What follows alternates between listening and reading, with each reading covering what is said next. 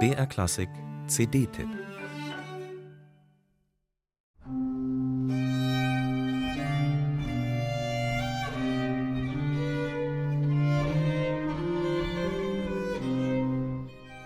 Die drei Buchstaben UFO, die stehen bekanntlich für unidentifiziertes Flugobjekt. Im Französischen wird das mit OVNI abgekürzt. Die französische Geigerin Emmanuelle Dauvin hat ihre neue CD so genannt, OVNI Barock. Allerdings geht es da nicht um UFO-Sichtungen, sondern für die junge Musikerin stehen die Buchstaben OVNI für Orgel, Violine, neue Interpretation. Und sie meint damit, dass sie beide Instrumente selbst spielt. Also den Orgelbass mit den Füßen und die Geige mit den Händen. Da muss man schon zweimal hinschauen, um seinen Augen zu trauen, wie bei einem UFO eben. Und das klingt dann so.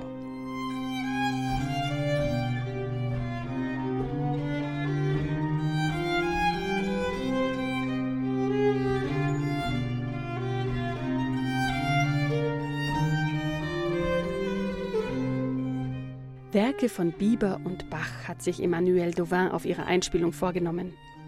Stimmig greifen die Violine und die Bassstimme im Orgelpedal ineinander, auch wenn man beim Hören wohl nicht darauf käme, dass beides von einer einzigen Musikerin gespielt wird. Zugegeben, die Tempi bleiben größtenteils überschaubar. Wenn es in der Geigenstimme einmal wilder zugeht, dann meist über einem Halteton im Pedal. Aber auch die zwischengeschalteten Werke für Violine Solo sorgen für atmosphärische Abwechslung.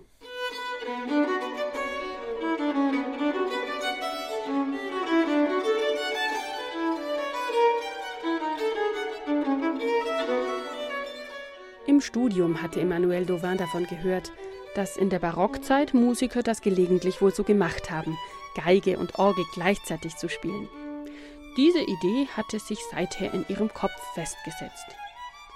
Im aufschlussreichen, wenn auch in der deutschen Übersetzung ein bisschen holprig zu lesenden Begleittext zur CD schildert die Künstlerin, wie ihr das gleichzeitige Spiel von Violin und Bassstimme tiefere Einblicke gewährt hat in die Geheimnisse der barocken Musik.